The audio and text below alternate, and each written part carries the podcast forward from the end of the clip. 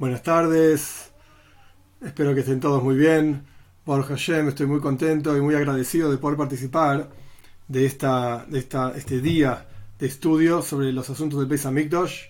Y probablemente, como ya escucharon y van a seguir escuchando, toda aquella persona que estudia sobre los asuntos del Beis Hamikdash, el templo, sea el lugar en donde se encuentra, sea el momento en el cual se encuentra, de día, de noche, etc., es como si estuviese construyendo el Beis Hamikdash. Entonces, entre todos, vamos a poner nuestro granito de arena, por así decir, nuestro ladrillito en la construcción del Beis Hamikdash, del templo, según la capacidad de cada uno, según las posibilidades de cada uno, y como dije antes, en el momento en que sea, ahora y en el lugar en donde sea.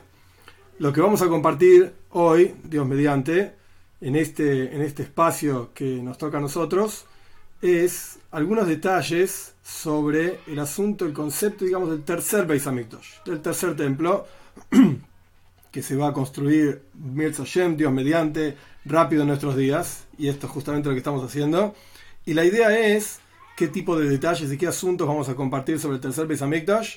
Básicamente, ¿dónde está escrito que tiene que haber un tercer Beis Hamikdash? Que tiene que haber un tercer templo. ¿De dónde salió una cosa así? No vamos a charlar sobre las medidas del tercer templo, las dimensiones, etcétera. Esto no vamos a, este no es el asunto de hoy, digamos, o de ahora pero sí vamos a charlar dónde está escrito que tiene que haber un tercer templo, por qué el segundo Beis el segundo templo, en la práctica no fue eterno, qué es lo que pasó, y, y, quién va a construir el tercer templo. Hay una discusión entre las palabras de nuestros sabios, como vamos a estudiar ampliamente Dios mediante, y como vamos a ver también, hay diferentes opiniones sobre por qué justamente hay una discusión en las palabras de nuestros sabios. Y al final de todo, vamos a estudiar desde adentro un pedacito de, una, de unas palabras del Rebe sobre este asunto, sobre cómo llevar esto, por un lado, en Avoidas Hashem, en el servicio a Dios, eh, también está relacionado con la parcha de esta semana, Dios mediante lo vamos a ver, y el porqué de estas dos grandes opiniones que hay sobre quién va a construir el Beis Hamikdash, si va a ser, como dice el lenguaje en el Zayat, Binyan de Barnash, una construcción del ser humano, o Binyan de Kuchabrihu, una construcción divina. Esto es lo que vamos a ver esta es la introducción, digamos, el título. Vamos a, los asuntos en la práctica. En primer lugar, hay una mitzvah, es un precepto, es una ley en la Torá, tiene la definición de ley de algo que uno tiene que hacer, construir un Beis Hamikdash, construir un templo. ¿Cómo sabemos esto? Porque está escrito en la Torá.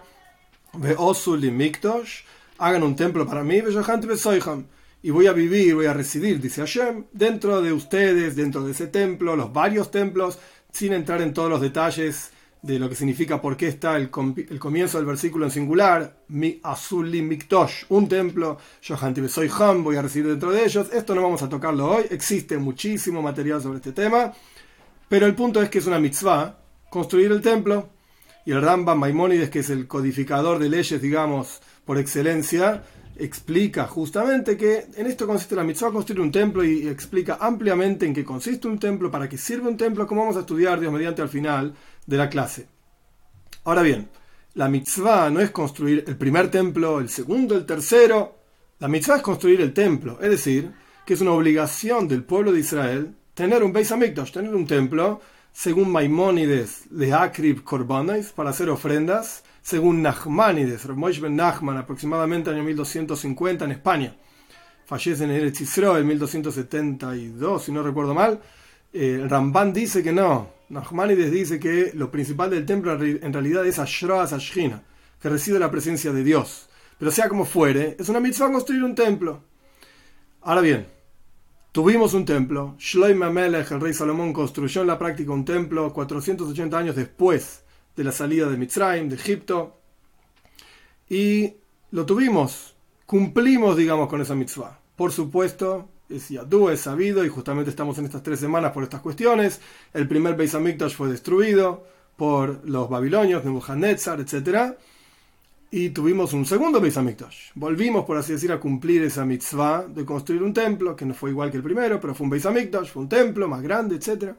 Y destruyeron también. Entonces, no es que está escrito en algún lugar que tenemos que tener un tercer Beis. Hay una profecía en algún profeta en los escritos sobre el tercer Beis. No. La cuestión es tener un Beis Hamikdash. Hay una mitzvah de tener un templo. Entonces, lo que está escrito en los escritos, justamente, como vamos a estudiar algunos de ellos por lo menos, es, bueno, señores, hay que tener un templo. ¿Cómo va a ser el templo? El templo va a ser así, así, así. ¿Dónde está descrito ese templo? Ese, templo está descrito en Yehezkel. El profeta Yehezkel habla ampliamente sobre, cómo va a ser el templo. Ahora, de vuelta. ¿Yehezkel habla del tercer templo? Yehezkel habla del templo. De hecho, la vida, el momento en el que vivió Yehezkel fue entre la destrucción del primer templo y la construcción del segundo templo. Entonces, desde la perspectiva de Yehezkel, ¿de qué estaba hablando él? Del segundo templo ay, construimos un segundo templo y lo destruyeron los romanos, como es sabido, años 69, 70 de la, era común. Entonces, lo que dice que ¿a qué se aplica? Pues un tercer templo.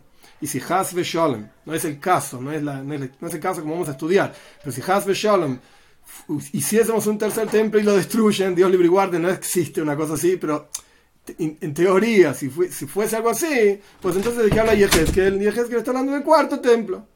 Y así sucesivamente. La mitzvah es tener un templo. Ni primero, ni segundo, ni tercero. Este es el primer punto. Ahora bien, y de vuelta habla de un templo, de un Beis. En su momento fue el segundo templo.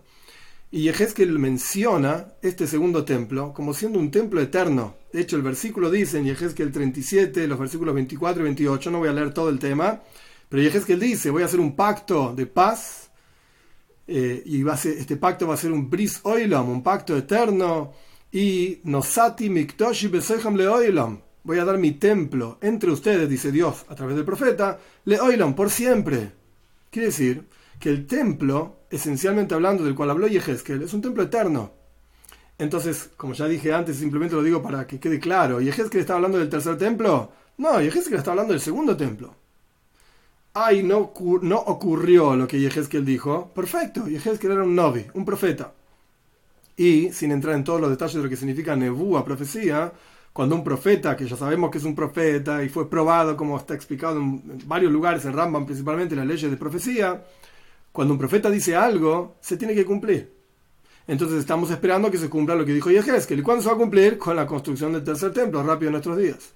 Entonces, el templo de Yehezkel, ¿cuál es? ¿El primero, el segundo, el tercero? El primero no es, ya lo construyó Shloime. Y el segundo, pues hicieron lo que pudieron en el segundo, porque hay cosas de, las profecías de Ijes que, no se entienden, y estamos esperando que se reconstruya el tercero, como vamos a discutir más adelante, quién lo tiene que construir. Que tiene que haber un templo, esto no hay duda. Y que en la época de Moshiach va haber un templo, de esto no hay duda, lo dice Ishaya en el segundo capítulo, en varios lugares. en el capítulo 56 también dice Ishaya el mismo concepto, que va a traer todos, a todos los Yehudim, e incluso a todo el mundo también, el Arcochi, a mí, Santa, Santo Monte, y los voy a alegrar, estoy leyendo el versículo, si me viste filosi, y los voy a alegrar en la casa de mi plegaria. E incluso termina diciendo que veis y veis fila y Mi casa se va a llamar una casa de rezo, de oración para todos los pueblos. Todo el mundo va a ir al Beis Hamikdash. ¿A cuál? Pues el que estamos esperando que se reconstruya, el tercero. Bien, entonces simplemente como introducción, este, esta parte era para que quede claro que no es que las profecías hablan de un tercer templo. No, las profecías hablan de un templo. Por cuanto estamos a la medida, a la altura del tercero, pues esto es de lo que hablan las profecías, y a esto se aplican las profecías de Yehezkel, como dijimos antes, de Ishaya, como dijimos antes también, incluso entre paréntesis nada más para avanzar, Ishaya Novi, el profeta Ishaya estaba hablando antes de la destrucción del primer templo. Y ella estaba hablando, ojo señores, va a haber un templo en donde todos los pueblos van a ir y lo vamos a ver, etcétera. ¿Estamos hablando de qué? ¿Y del segundo templo? Ah, ya pasó de este segundo templo, pues están hablando del tercer templo. Ahora bien, ¿qué pasó? ¿Qué ocurrió? Con el segundo Beis con el segundo templo, ¿por qué no se cumplieron en él, en este templo, las profecías de Yehezkel, de Ishaya, sobre una casa eterna, sobre un templo, etcétera? ¿Qué es lo que pasó? ¿Qué es lo que ocurrió? Entonces encontramos interesante dos lugares, yo por lo menos encontré, debe haber otros también, pero yo encontré dos lugares interesantes sobre donde se habla de este tema en particular. Un lugar es en un comentario de Rashi. Rashi, Rashi Rabbi Shloim vivió en Francia, año 1100 aproximadamente, un comentarista por excelencia de la Torah, del Talmud. Rashi en su comentario de Yehezkel 43.11, digo estas cosas para que el que quiera verlo puede ir a observar. Lo voy a leer directamente de Rashi, dice algo muy interesante. La segunda vez que el pueblo de Israel entra en la tierra de Israel, la primera vez fue con Moishe Rabbeinu Yoshua bin Nun, salir de Egipto con Moishe Rabbeinu, entrar en Eretz Israel con Yoshua bin Nun, etc. La segunda vez fue con Ezra. Cuando el pueblo de Israel entró con Ezra por segunda vez a la tierra de Israel desde Babel, tenía que ser igual que la primera vez. Con Yoshua ben Nun venían con toda la fuerza, con grandes milagros, como dicen nuestros sabios, que cuando el pueblo de Israel sale de Egipto cantan un cántico y en el cántico este, Shira Sayom, el, en Parshas Beshalach, Adiaboram Hashem, Adiaboram Zukonisa, dice dos veces, hasta, hasta, que pase tu pueblo Dios, hasta que pase este pueblo que tú creaste, adquiriste. Dos pasadas. La primera, con Yoshua bin Nun entrar en Eretz Israel, en Eretz Knan, para transformar en Eretz Israel. Y la segunda, con Ezra. Tenían que ser iguales. Tenían que ser iguales. Pero Explica Rashi, este es el comentario de Rashi. Cuando el pueblo de Israel salió del, exilio en Babilonia para subir hacia Eretz Israel, Garamahet, dice Rashi, causó el pecado de ellos, no dice cuál, el pecado de ellos causó que esa entrada, segunda entrada en Eretz Israel, no sea igual que la primera entrada. Dice, porque su chuva, su retorno no fue adecuado para no volver a pecar. Primero dice Garamahet, el pecado. Y después dice que en realidad la chuva, el retorno del pueblo de Israel, no fue un no retorno a pie caminando, sino retorno en el corazón, chuva, retorno, arrepentimiento, no fue como tenía que ser para no volver a pecar. Y salieron desde Babilonia o desde Media, Persia, etc., con el permiso de Koiresh, que era el, el, rey en ese momento, y construyeron una casa, etc. Y hay quienes dicen, esto es el texto de Rashi, hay quienes dicen que en Babel, en Babilonia, ¿cuál es la razón por la cual la segunda vez que entró el pueblo de Israel a Israel, a Israel? No fue como la primera, porque en Babel, el pueblo de Israel, muchísimos de ellos se casaron con mujeres que no se podían casar, mujeres no judías con quienes no se podían casar, y esto generó que el segundo Beis Hamikdash no sea, y esto lo digo entre comillas, digamos para simplificar, no sea como el tercero o sea, no sea eterno, no sea el más grande, no sea, etcétera. No. Segundo Betamikdash fue segundo y lamentablemente ya sabemos la historia, estamos todos cada uno en el lugar donde está, fue destruido y por lo tanto estamos esperando el tercer Betamikdash. Esto es lo que dice Rashi en su comentario al capítulo 43 y el versículo 11 de Yehezkel. En otro lugar, interesante también, en el Kuzari. El Kuzari es un libro muy interesante, muy complejo de filosofía judía, estamos hablando del año 1000, aproximadamente 1100, en el Kuzari, en el segundo Maimon, el segundo discurso, digamos, el capítulo 24, trae sobre este asunto, sobre por qué el segundo Beis el segundo templo, no fue realmente, digamos, lo que las profecías de Yehezkel y Ishaya, como mencionamos, no fue así. ¿Por qué no? El Kuzari dice así, no voy a leer todo el texto, es relativamente largo, pero una parte nada más. Él estaba hablándose en la conversación entre un, rabino y el rey Kuzar. Y explica así, que en realidad la razón por la cual no fue el segundo Beis el segundo templo tan grande, etcétera, como las profecías dicen, es por un pecado. Porque nosotros ya sabemos que estábamos preparados para que el segundo Beis el segundo templo, la segunda venida de Eretz Israel sea impresionante, etc. En las palabras de él, la Elohim Zuman Lahul, Kasher Batjila, traducción literal, el asunto divino, el Kuzari habla mucho de, de Nebúa, profecía, que esto es el asunto central de Eretz Israel, la profecía. El asunto divino estaba listo para residir sobre el pueblo de Israel, en Eretz Israel, tal y cual fue al comienzo con la primera venida. Pero estas son las palabras de Kuzari. Si todos hubiesen estado de acuerdo en retornar Ben Nefesh Hafeitza, realmente con ganas, todos hubiesen querido volver, entonces hubiese sido así. Dios estaba listo, por así decir. Nosotros no. Pero volvieron algunos y quedaron, la mayoría, perdón, y los más importantes en Babel, en Babilonia. Y, estas son las palabras del Kuzari, muy fuerte, Roitzim Bagolus. Ellos querían el exilio querían quedarse en exilio. Avoida y querían el, trabajo, digamos, trabajar en, la fábrica, en el negocio, acá y allá, etcétera, lo que sea que tenían en Babel. No querían separarse de sus casas, de sus propiedades, de sus asuntos. Ellos querían el Golus. Esto es lo que el Kuzari dice, la razón por la cual el segundo templo no fue, digamos, entre comillas, lo que estamos esperando del tercer templo. Y esto, ni que hablar, no es el asunto que estamos ahora metidos, pero ni que hablar, que para cada uno de nosotros esto ya mismo debería, por así decir, llamarnos la atención. Como diciendo, hey, viene Moshiach ya, estamos esperándolo y, cantamos, we want Moshiach now, queremos que venga ahora, etc. Pero pará, si viene ahora, estoy listo para dejar todo, todo, que tu casa, tu fábrica, tus propiedades, tus posesiones, ¿qué importa? Vamos todos a Eretz Israel. ¿Y dónde vamos a vivir?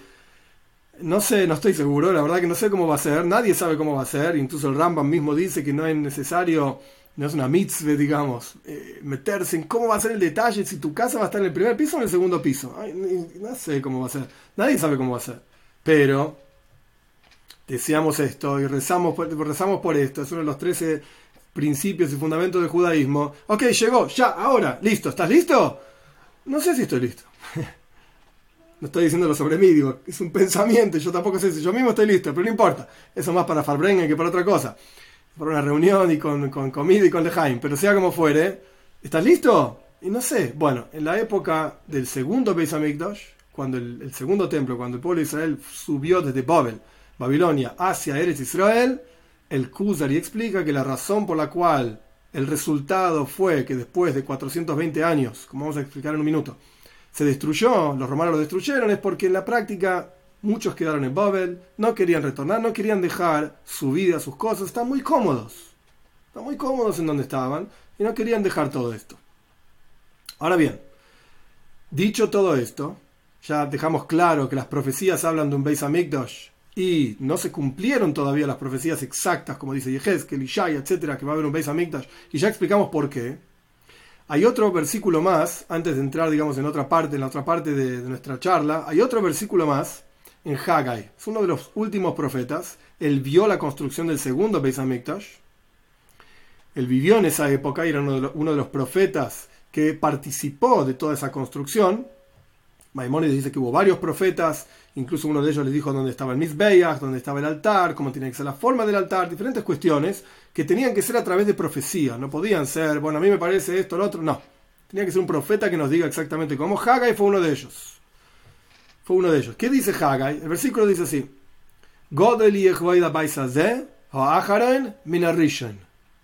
Mayor será la gloria, el honor de esta casa hablando del segundo Beis Hamikdash, segundo templo, que de vuelta Haggai lo vio. Último, esta palabra es clave. Este último Beis Hamikdash, este último templo, va a ser la gloria de él, etcétera, más, mayor que la del primero. De vuelta en hebreo, el último del primero. Omar Hashem dice el Dios de las huestes. En este lugar voy a dar paz, dice Dios de las huestes. Esta es la profecía de Haggai. Y como dije antes, sin entrar en los detalles de profecía, si lo dice Haggai es porque es así. Es un profeta. Y ya lo probaron y sabemos que es un profeta. No tenemos dudas del tema. Si Haggai dijo algo porque se va a cumplir. Y de vuelta, no estoy entrando en las leyes de profecía, que no es ahora el momento. Pero si Haggai lo dijo, es una profecía positiva, digamos, se va a cumplir. Punto número uno. ¿Qué significa que el, el último, y subrayo esta palabra porque es importante e interesante, el último va a ser más grande que el más importante la gloria que el primero, no dije más grande, está mal, más importante la gloria del, último que el primero, el Talmud discute en qué va a ser más importante. El Talmud discute en Baba Basra 3a, dice una discusión entre Rabbi Shmuel, y hay quien dice que era Rabbi Yehanan, Rabbi Elazar, no importa los detalles, en qué sentido va a ser mayor la gloria del último que la del primero.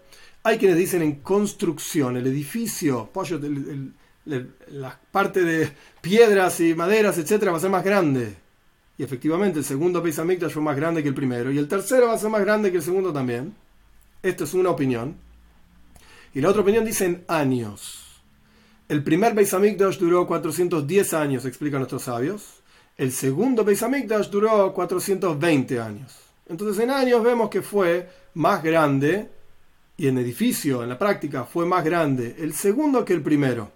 Incluso los comentaristas dicen, interesantísimo, Radak, eh, y el Malvin también lo cita, a Flavio Josefo. Él escribió Sifun, se dice en hebreo. Yosifun escribió varios libros, era un historiador romano, y un yaudí romano, que escribió sobre la historia de los judíos. Y no es un libro muy estudiado que digamos, pero es interesante que el Radak lo cita literalmente. El Ibn Ezra también lo cita literalmente diciendo, fíjate lo que dice Flavio Josefo, que quien no vio el edificio de Hurdus, el, rey Herodes, que reconstruye el segundo Beis Hamikdash hasta el final ya del tiempo del Beis Hamikdash, del templo, pero él lo hace mucho más grande, mucho más hermoso. Quien no vio esto no sabe lo que es un edificio hermoso. Era un edificio impresionante, grande, lindo. Esto es lo que los comentaristas explican, sacándolo de Flavio Josefo, de Yosifun. Ahora bien, esto todo es diciendo sobre el primer templo y el segundo templo. En ningún momento en estos comentaristas, etcétera, se habla sobre un tercer templo. El Talmud tampoco habla necesariamente sobre un tercer Beis Hamikdash, sobre un tercer templo. Y más aún, otro problema. Si somos precisos, y yo a propósito lo, lo subrayé varias veces, con las palabras de Haggai, surge un, entre comillas digo, un problema, una dificultad que nuestros sabios explican en forma muy interesante, pero esta dificultad generó discusiones, eh, llamémoslas ecuménicas, entre Yehudim y otros que querían probar que no existe tercer Beis Hamikdash. Por eso traigo este asunto. Hasta ahora hablamos de las profecías el primer templo, el segundo templo. Bueno, estamos esperando que se construya el tercero porque no se cumplieron las profecías de Yehezkel, de etc. Perfecto. Pero ¿quién te dijo que hay un tercero? El Talmud habla del primero, habla del segundo. 410 eh, años, 420 años. El tamaño, wow, el segundo va a ser mucho más grande que el primero y fue efectivamente mucho más grande que el primero. ¿Y el tercero? No se habla del tercer Beis Hamikdash. Entonces quizás, Hasbe Shalom, Dios libre guarde, estamos eh, explicando justamente este asunto. No hay un tercer Beis Hamikdash. Porque si vos te fijas en, Haggai, dice, el último ¿De qué está hablando y ¿El último Beis Hamikdash? El segundo, el que él vio, donde él participó de la construcción, etc. Hay dos.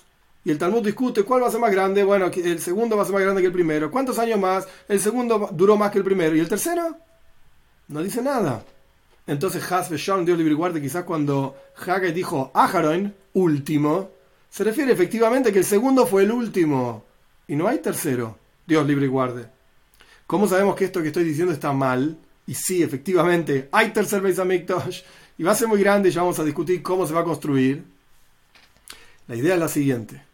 El, el Ibn Ezra, en su comentario justamente sobre Haggai, y el Malvin también lo trae eh, y lo explican, el Malvin es otro comentarista sobre el Tanaj, dicen que en realidad la frase de Haggai, que va a ser más grande este, este, este último templo que el primero, etc., la frase de Haggai está expresada en forma de condición. Si va a haber shalom, como dice Haggai al final de su frase, eten shalom voy a, perdón, en este lugar voy a dar paz, dice Haggai. Entonces, en el momento en que en este lugar de paz, en el lugar de Beis por supuesto, entonces ahí va a ser el Beis final, Aharon, último. Pero sabemos que una de las cosas que llevó a la destrucción del segundo Beis Hamikdash, lo dice el Talmud ampliamente, una de las cosas que llevó a la destrucción del segundo Beis Hamikdash fue Sinas Hinam, odio infundado. La gente se odiaba entre ellos. De hecho, hay toda una historia larga que no voy a contar ahora en el Talmud, en Gittin, sobre Kamsa y Bar Kamsa, que probablemente la escucharon muchísimas veces. Estos dos personajes, quienes eran, Kamsa, así se llamaban, Kamsa y otro se llamaba, se llamaba Bar Kamsa. Ya como fuere, Sinas Hinam, odio infundado. Y entre paréntesis, el Rebbe mencionó montones de veces que si la causa de la destrucción del segundo templo fue odio infundado, y todavía en la práctica ahora no fue reconstruido ese templo, significa que la causa todavía está vigente. Todavía nos odiamos sin razón, porque sí. Entonces, ¿cómo resolvemos esto? Cuando vayamos al otro extremo, cuando ataquemos, digamos, la, enfermedad, entre comillas, con amor infundado, el otro extremo del odio infundado, esto va a hacer que la causa de la destrucción se anule y automáticamente se va a reconstruir el, el Beis el templo. Entonces, de vuelta, el, remedio para Sinas Hinam, para el odio infundado, es Abbas Hinam, amor infundado. Cerramos paréntesis, pero sea como fuere, en Haggai está diciendo grande va a ser la gloria de esta última casa, más que de la primera. ¿Y qué es la última casa? ¿El segundo y no existe el tercero? No. Porque depende de que haya Shalom. Depende de que haya paz, como termina el versículo mismo de Haggai. Esto está en Haggai, el que lo quiera ver, en el capítulo 2, el versículo 9. Él dice claramente, tiene que haber paz. ¿Y por cuánto en el segundo Beis Hamikdash, en el segundo templo, no hubo paz? Entonces, evidentemente, Haggai no estaba hablando del segundo templo. Haggai estaba hablando de un tercer templo, en donde sí, efectivamente, va a haber paz. Y como está explicado en montones de profecías, que va a haber paz en todo el mundo, Mashiach viene a traer paz a todo el mundo, etc. Esto es una explicación de la, frase de Haggai haciendo referencia al tercer templo. Ay, pero queda, digamos, una dificultad de entender por qué Haggai utilizó la expresión Aharon, último. Haggai debería decir eh, de otra manera, este segundo templo, porque en la época de Haggai era el segundo templo, va a ser más grande que el primero, y ahí pega, digamos, lo que el Talmud dice, que efectivamente duró más tiempo el segundo que el primero, 420 años contra 410, que fue más grande ediliciamente hablando. ¿Por qué Haggai utiliza esta expresión de Aharon, eh, que es confusa? En la práctica vemos en otro lugar en la Toira, y esto que estoy diciendo ahora es interesante, está en una, en una respuesta de Rashba. Rashba Shlomo Benaderes, eh, otro de los genios de la Toira, esto está en la, en cuarto, digamos, libro, de la cuarta porción, libro de, de responsa del Rashba, la responsa 187. Muy interesante, la voy a leer de adentro. Es simple, sencillo, muy interesante. ¿Cómo sabemos que por el hecho de que Haggai diga que este es el último templo, Aharon, ahí está el énfasis, no significa que el segundo templo fue el último? No, porque vemos en la Toira en otro lugar que también se utiliza la palabra Aharon, último, y en la práctica después hay más. ¿Dónde vemos esto? Este es en las palabras de Rashba. Haggai no lo llamó último, sino en comparación con el anterior. Evidentemente, en la época, en el momento en que estaba viviendo Haggai, la época del segundo templo, como ya dije varias veces, en ese momento, ese templo que estaban construyendo, ese era el último, en comparación con el primero, pero no quiere decir que es el último de toda la historia. Y esto lo encontrás en otro lugar. La Toira, cuando la Toira nos cuenta cuando se reencuentran Jacob y Eisaf, se vuelven a encontrar después de muchos años sin haberse visto, y Eisaf lo odiaba a Jacob, y no voy a entrar en toda la historia ahora. Cuando se reencuentran Jacob y Eisaf, Jacob le presenta a Eisaf toda su familia, pero se la presenta de apartes, no se la presenta toda junta. Primero una esposa con sus hijos, después otra esposa con sus hijos, y así sucesivamente hasta que al final aparece Rachel, la esposa principal de Jacob, con su hijo Yosef, porque en ese momento tenía solamente un hijo, después tuvo a Binyamin, con su hijo Yosef. Y de hecho Yosef se para frente a Rachel para que Esav no la mire a Rachel, era muy linda, etc. Sea como fuere, ¿cómo dice la Toira toda esta historia? El Rashba cita la Toira y dice así. Jacob puso a sus esposas, que eran tipo sirvientas, Bila y Zilpa, con sus hijos. Primero, Rishoina primero, y después dice, ves Leia Viladea Aharoinim, y a eh, Leia, la otra esposa de Jacob, y sus hijos últimos, Aharoin, la misma palabra que Hagai, Aharoinim, y después sigue la toira, ves Rogel, ves Yosef Aharoinim, y a Rachel y Yosef últimos. Utiliza dos veces la palabra últimos. Quiere decir que en el lenguaje de la toira, último, no significa, en esa palabra en hebreo, no significa literalmente último. Puede haber más. Puede haber más. Vemos que Lea es llamada última y después Rachel es llamada última. Entonces Lea evidentemente no fue la última. Entonces evidentemente cuando Haggai habla de este último templo y que la gloria de este templo va a ser mayor que la gloria de los anteriores, del primero, pues está hablando también del tercer Beis. En su momento estaba hablando del segundo templo. Y ya explicamos de Rashi y del comentario de Rashi del, del Kuzari, por qué en la práctica el segundo no fue, entre comillas, el tercero, el último. ¿Por qué no fue el último? Bueno, ya explicamos. Pero Haggai claramente está haciendo referencia también al tercer Beis al tercer templo.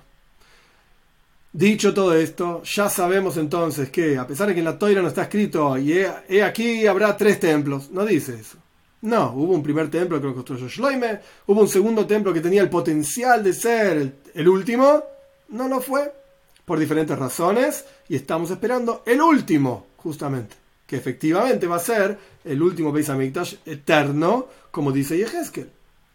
como dice que ya lo citamos anteriormente.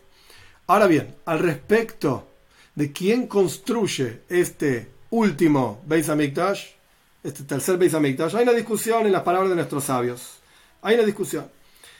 Hay dos opiniones básicamente y en general en la toira cuando hay dos opiniones, bueno, ok, uno opina así y el otro opina así y cada uno tiene su lógica y su porqué de cómo opinan, etcétera. Nosotros al final de la clase, Dios mediante, vamos a explicar una, explicación práctica del Rebe al respecto de este asunto y también aplicado a, a, a. Hay básicamente dos opiniones, entre paréntesis son tres, pero ahora vamos a ver la tercera cuál es en un minutito.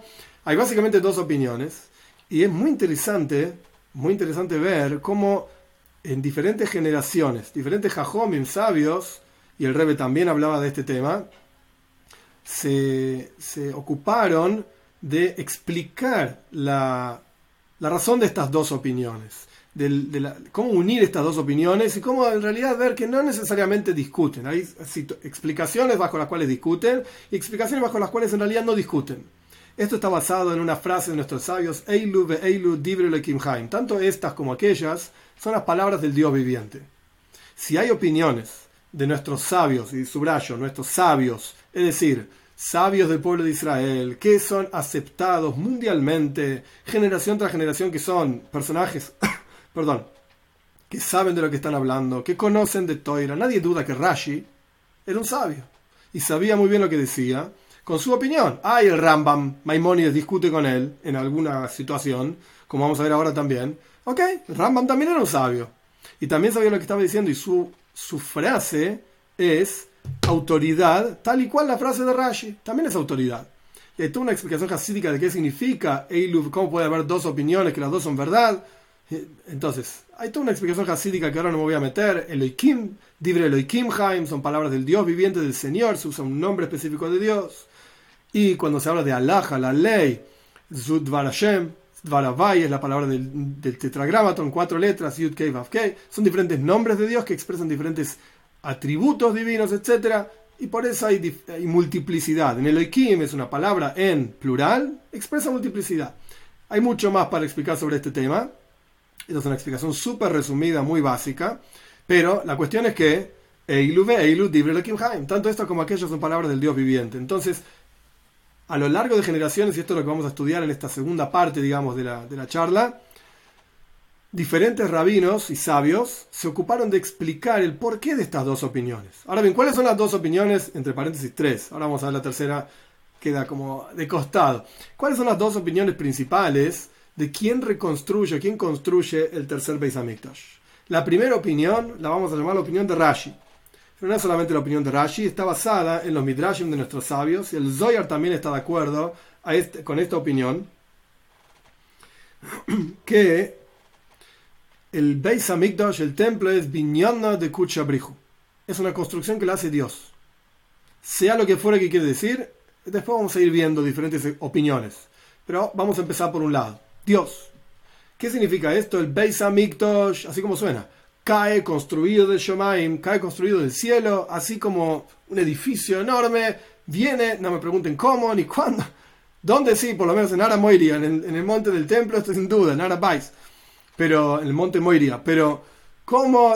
¿Veis? No sé. Así está escrito. Así dicen nuestros sabios. El Beis Hamikdash, esto es una opinión, cae construido el edificio entero, así como está, del, del Shamay, del cielo. Esto es una opinión. De vuelta lo dice Rashi, Toises, el Zoyar trae esto también. Y los Midrashim, otros Midrashim de nuestros sabios también lo traen. Esta es una opinión.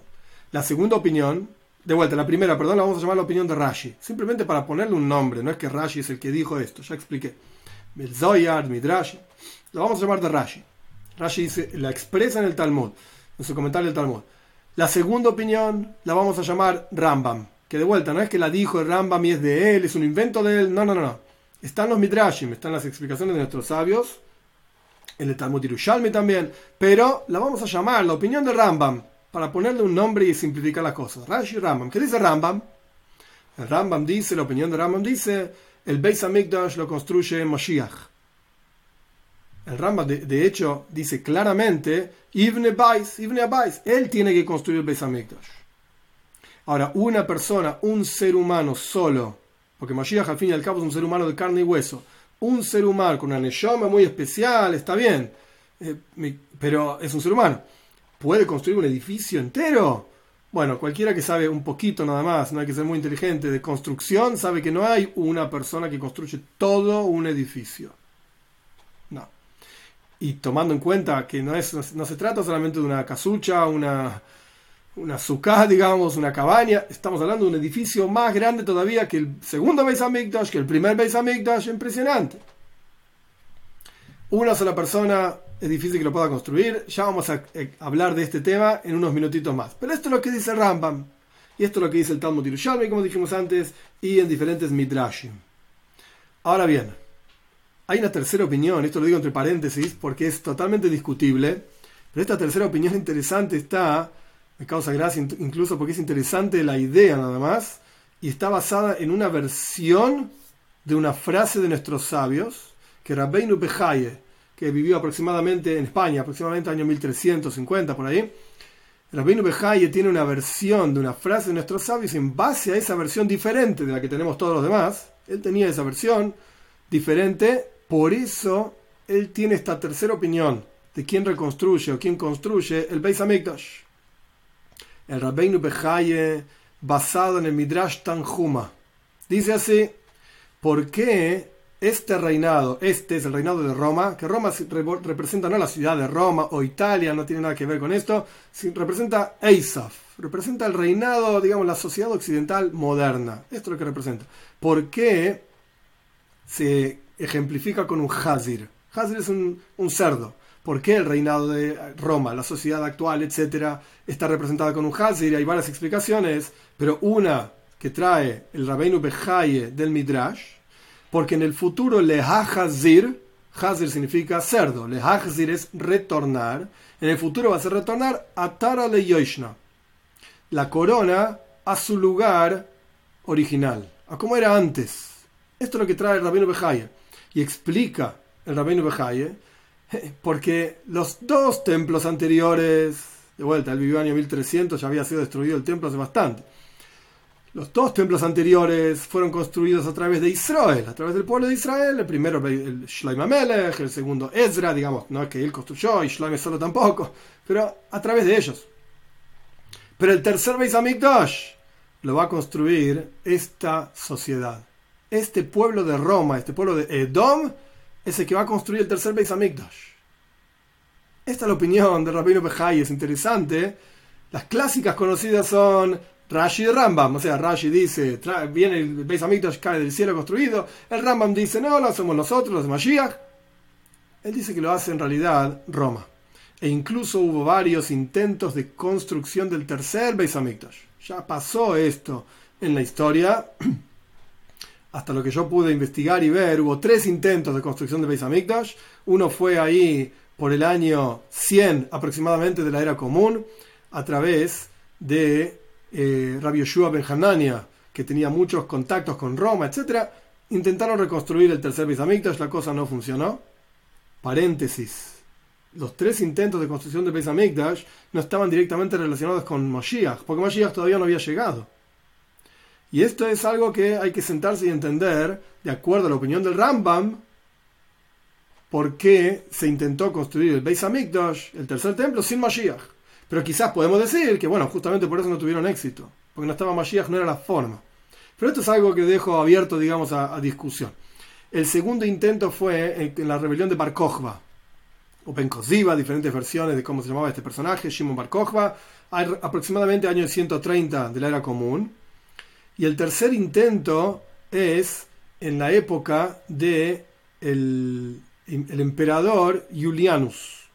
Así se lo llama en hebreo. Aproximadamente año 360 de la era común hubo una, un intento de reconstrucción, de reconstrucción del Beis Hamikdash, que fueron pues, obviamente fallidos, no funcionó, pero pegan, suena interesante, conectado con la opinión de Rabenu Bejaye que es justamente por permiso de Roma, tanto en la época de Rabbi Yoshua Ben tenía que ver con, los contactos en Roma. La rebelión de Bar Kokhba fue el momento en que los romanos terminan, digamos, de conquistar y aplastar al pueblo de Israel en Eretz Israel. y el último permiso a través del emperador mismo romano tienen que ver con esta tercera opinión. Pero bueno, hoy no nos vamos a detener en esta tercera opinión. Lo que vamos a hacer ahora es traer diferentes eh, personajes a lo largo de la historia que explicaron estas dos opiniones. Nos vamos a detener en esas dos. Rashi y Rambam de vuelta. Rashi, que el Beis Hamikdash viene construido directamente de Shamaim, cae un edificio construido del cielo. Y el Rambam, que no, el Beis Hamikdash lo construye Mashiach o lo construimos los Yehudim, porque de vuelta, una persona sola no puede construir el Beis Hamikdash entero, entonces los, los eh, digamos, los sabios dicen que en la práctica se refiere a que él, lo va a construir eh, Mashiach, esto es una explicación, a través de los Yehudim, él va a ser el que guíe, etc. Hay quien dice incluso que Mashiach lo va a construir en forma milagrosa. Él solo. Hay quien dice que esta es la explicación de lo que dice el Rambam. Mashiach va a construir solito todo el Beis Hamikdash, a pesar de que es algo que nosotros no podemos entender, porque una persona no puede construir solo un, edificio entero. Ok, Bederechnes, en forma milagrosa. Pero otra forma de entender lo que dice el Rambam es, lo va a construir el pueblo de Israel. En realidad. Y Mashiach va a ser el líder, el que nos va a guiar, el que nos va a enseñar, etc. Esta es una forma de verlo. Ok cuáles son las diferentes explicaciones de por qué hay dos opiniones, Rashi y Rambam, como ya explicamos, y cómo pegan, digamos, cómo pegan estas dos opiniones. Una explicación, una explicación la da el Aruch Laner. Aruch Laner es un comentario al Talmud de Jacob Ettlinger, el rabino Jacob Ettlinger, año 1790, 1820, por ahí, no sé exacto cuándo escribe su comentario, pero él vivió en esa época en Alemania, y él escribe algo interesante. El Beis Hamikdash, el templo en el futuro con seguridad, lo va a construir el ser humano. Adam. Lo va a construir el ser humano. Ay, y la toira dice, Mikdash Hashem, el templo de Dios, tus manos, le decimos a Dios, tus manos divinas son las que lo van a construir. Y dijimos que el Midrash dice, esta es la opinión de Rashi, el Midrash dice que el Beis Hamikdash va a caer construido del Shamaim, del, cielo esto se refiere, refiere, esta es la explicación del Aruch Laner, esto se refiere a un Beis Hamikdash Ruchni, espiritual, que se va a investir en el Beis Hamikdash físico, material, como el alma se inviste en un cuerpo.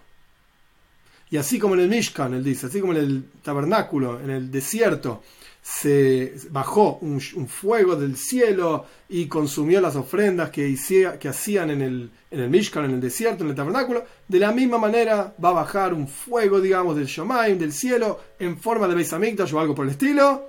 Esto lo agregué yo, no está en el texto, del Aroch Y se va a investir espiritualmente dentro del Beis Hamikdash. Esta es la primera explicación, en donde decimos que en la práctica ambos tienen razón. Eilu ve Eilu tanto estos como aquellos tienen razón, son las palabras del Dios viviente, Rashi y Rambam, los nombres que les pusimos a las opiniones.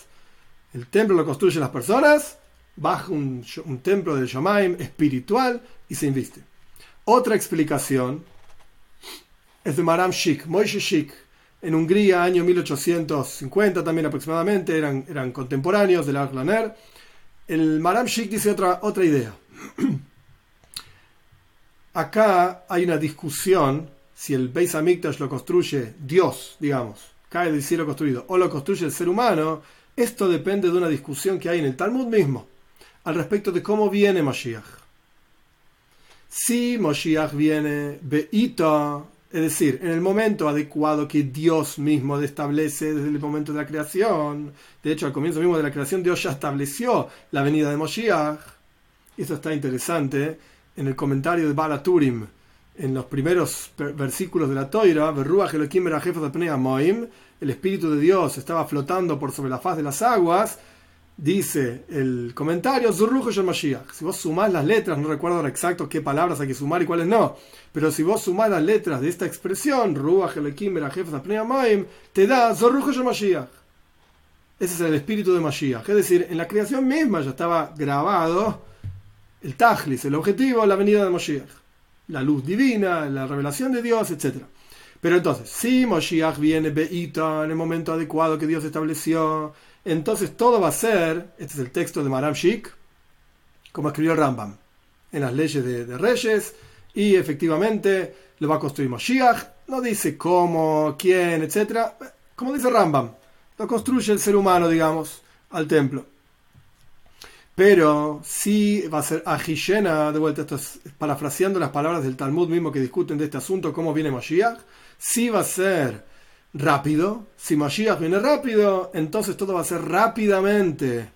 Bemehirus, con muchísima rapidez y diligencia, y el Beis Hamikdash va a caer construido desde Shomaim, desde el cielo. Así explica el Maram Shik. Otra explicación, otra explicación esto está en el Tiferes Israel. Tiferes Israel es un comentario a, la Mishnah. También contemporáneo de los personajes que dijimos, anteriormente en Alemania, Israel Lifshitz escribió un comentario a la Mishnah y él trae en su comentario que Akadosh Baruch va a ayudar en la construcción en forma milagrosa. Que es parecido a lo que dijimos anteriormente, también, que o que Mashiach va a construir en forma milagrosa solo el Beis Hamikdash, o que el pueblo de Israel va a construir el, el Beis Hamikdash, el templo. Ay, pero hay una opinión que dice que viene construido desde el cielo, porque Dios va a ayudar. Dios va a ayudar en la construcción del Beis Hamikdash, del, templo. Esto es lo que dice el Tiferes Israel en su comentario a la Mishnah en Midois, en el primer capítulo, en la primera Mishnah. Otra explicación, más moderna, digamos, y después vamos a pasar a otras explicaciones que el Rebe trae. Otra explicación esta explicación está en una, en una respuesta, se llama Mefaneach Nelamim.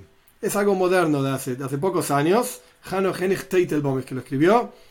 Y dice así: podemos decir que es verdad, el Beis Hamikdash, el templo, va a ser construido tal y cual está en el tratado de Midois. Porque, ¿qué pasa? Hay un problema. Hay un tratado de la Mishnah que se llama Midois. Midois literalmente quiere decir medidas. En ese tratado se expresa en detalle muchísimas medidas justamente de cómo, va, cómo era el Beis Hamikdash, cómo era el templo. Entonces, si el tercer templo no va a ser exactamente así, porque hay detalles que aparecen en el Sefer Yehezkel, en el libro de Yehezkel, que no sabemos cómo fueron, cómo son, perdón. Y por eso el segundo templo no era así, estamos esperando el tercero. Y el tercero va a ser más grande, como ya dijimos, de Haggai.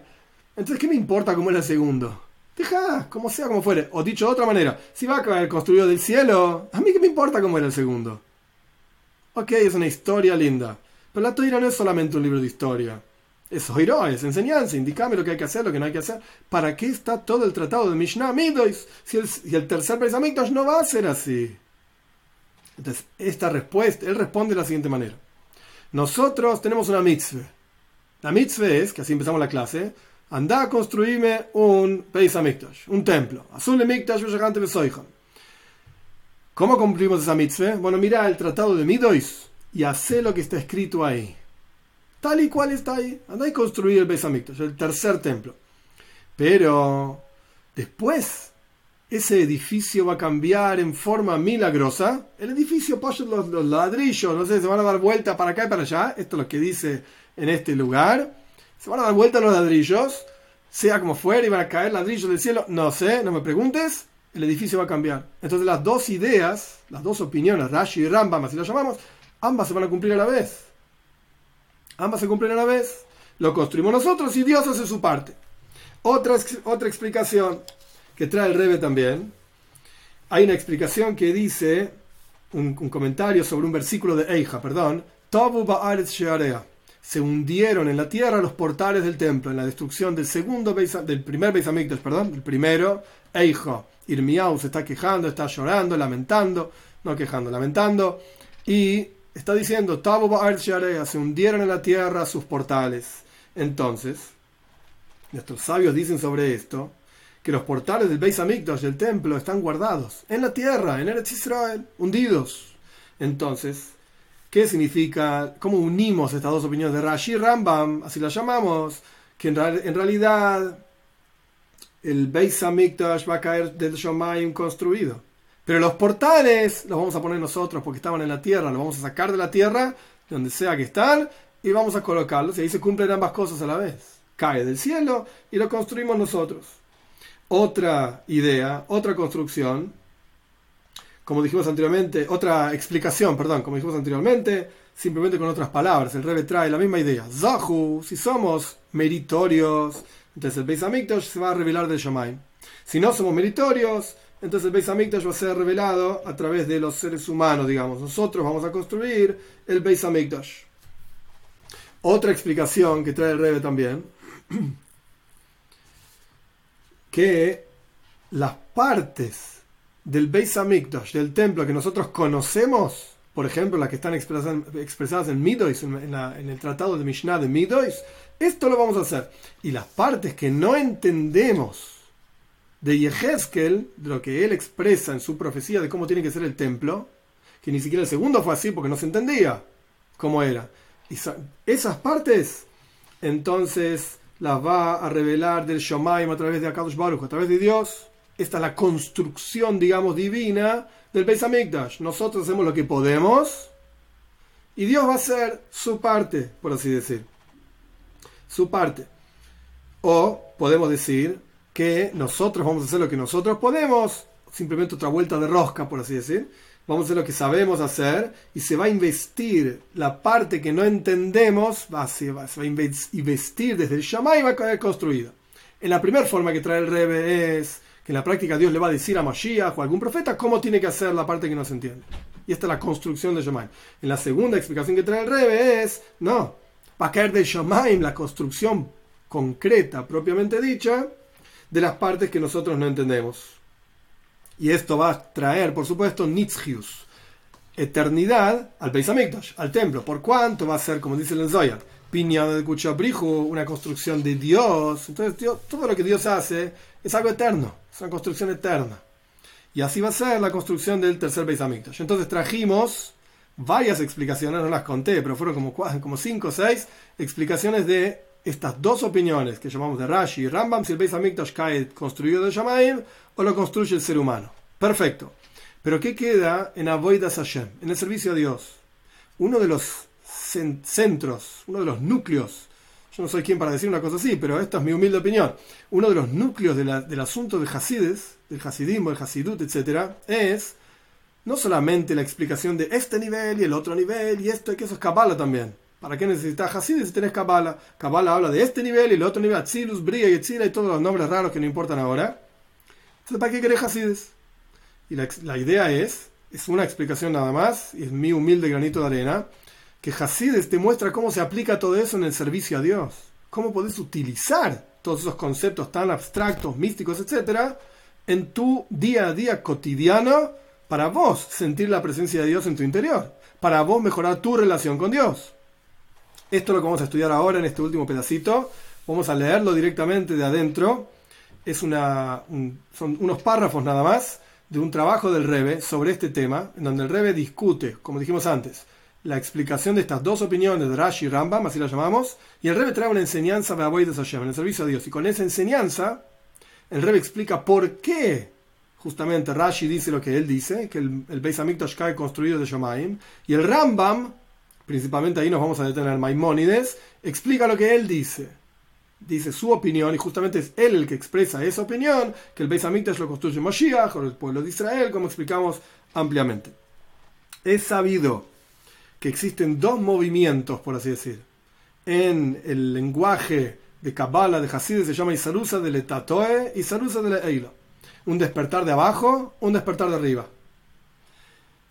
Y, e incluso hay diferentes niveles en esto mismo. ¿Qué decir? El hombre se acerca a Dios, esto de abajo para arriba, y se luce el en despertar de abajo. O Dios se acerca al hombre y se luce de la Él te llama por teléfono, por así decir, te manda un WhatsApp y dice, hey, yo estoy acá. Prestame atención. En esto mismo hay niveles también. Hay una Isalusa de Eilo. Hay un despertar de arriba que viene como resultado de un despertar de abajo. Yo me acerqué a Dios, le pedí, lo llamé y Él me respondió. Entonces, primero un despertar de abajo y eso genera un despertar de arriba. Y hay un despertar de arriba que es infinito, que viene directamente de Dios sin que la persona haya hecho nada. Son diferentes formas del despertar de arriba. Pero sea como fuere, hay una virtud en cada una de ellas. En el despertar de abajo hay una virtud, en el despertar de arriba hay una virtud. Una virtud. ¿Cuáles son?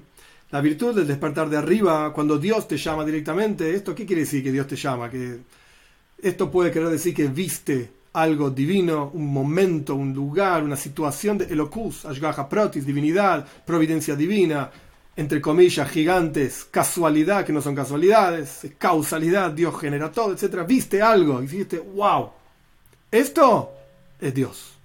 Esto es algo divino. Incluso el Alterrebe explica también, no me quiero extender para no pasarme del tiempo, pero el Alterrebe explica que Isgalus Elokus, la revelación divina en el mundo, es Hoy soy su Moifse Tzadikim. Son los milagros de los tzadikim. Viste un milagro de un tzadik. Esto es Isgalus Elokus. Entre comillas, lo digo de vuelta, viste a Dios, sentiste a Dios. Esto es un despertar de arriba. ¿Lo viste? Te llegó, digamos.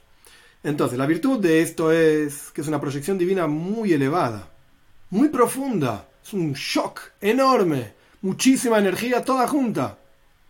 Esto es impresionante. Esa es la virtud del despertar de arriba. La virtud del despertar de abajo es que surge a partir de tu propia avoida, tu propio trabajo, tu propio servicio a Dios, tu propio refinamiento, a pesar de que lo que genera como resultado tu propio despertar es menor a que si Dios mismo te hubiese mandado su energía, pero es mío, por así decirlo, lo generé yo. Es como Una persona prefiere su propia medida que nueve regaladas. Esto lo hice yo, es mi trabajo, lo aprecio. Entonces, cuando uno mismo trabaja consigo mismo para acercarse a Dios, es verdad, el resultado del sentimiento, la percepción divina es menor, pero es tuyo. Cuando Dios se acerca a vos, el resultado es ¡pum! Power, fuerza. Pero es de Dios, no es mío, pero es mucho más elevado. Y podríamos, podríamos decir que esta es la opinión de Rashi. Rashi opina que el Mikdash, el Beis Hamikdash, el templo va, va, a bajar construido directamente desde Shamaim, desde el cielo, como dice el versículo. Mikdash Adnai dejo el templo de Dios que tus manos hicieron. Va a bajar construido del cielo, dice Rashi. Que ya dijimos que no es la opinión de él, sale del Midrash, etc. Pero será como fuere. Rashi dice esto. Esta opinión, ¿qué dice? ¿Qué, es lo que opina? ¿Cuál es el fundamento detrás de esto? A pesar de que es muy poderoso lo que viene directamente de arriba, perdón, es muy poderoso lo que uno mismo hace y tiene la virtud, el acercamiento del hombre, de abajo hacia arriba. Cuando uno se acerca a Dios, tiene la virtud de que vos te refinaste, vos lo trabajaste, es tuyo y buenísimo. Pero sin embargo, por cuanto el concepto del Beis Hamikdash, ¿qué es el templo? Ashra es Ashina, así empezamos la clase. Es la residencia de la presencia de Dios, que se revele Dios en el mundo. Esto es un Beis Hamikdash, para la opinión de Rashi. Este es el templo. Entonces, ¿qué es lo que importa? ¿Mi trabajo y mi acercamiento a Dios? No, que Dios se revele. Entonces el Beis Hamikdash tiene que traer, tiene que bajar construido de Shomai. Es verdad, es muy importante lo que yo hago y mi trabajo personal. Sí, pero lo que Dios hace es infinito y poderoso, etc. Por eso opina Rashi que lo principal es lo que viene de arriba, y Sarusa de Eila, el despertar de arriba, y que el Beis Hamikdash caiga construido de Shamayim directamente. Esto es lo que Rashi. Pero lo que dice el Rambam es diferente. El Rambam dice que el Beis Hamikdash lo tenemos que construir nosotros. Que de vuelta no lo inventó él, lo sacó de otro lado. El Beis Hamikdash lo tenemos que construir nosotros. El ser humano. ¿Por qué? Porque el asunto del Beis Hamikdash para el Rambam es korbanos, ofrendas.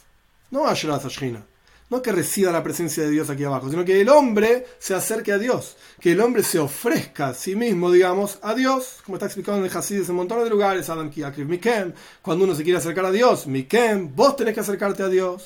Un korban es korif, una ofrenda es acercamiento de la persona a Dios, acercar tu vida a Dios.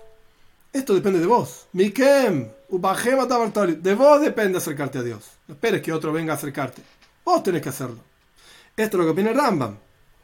Lo principal en el Beis Hamikdash, en el templo, es el acercamiento del hombre a Dios a través de un korban. Por lo tanto, ¿qué dice el Rambam? El Rambam opina, el Beis Hamikdash lo tiene que construir el ser humano. Nosotros tenemos que hacerlo. Porque esto es lo que representa justamente el Beis Hamikdash, el acercamiento del hombre a Dios, lo que el hombre hace para servir a Dios.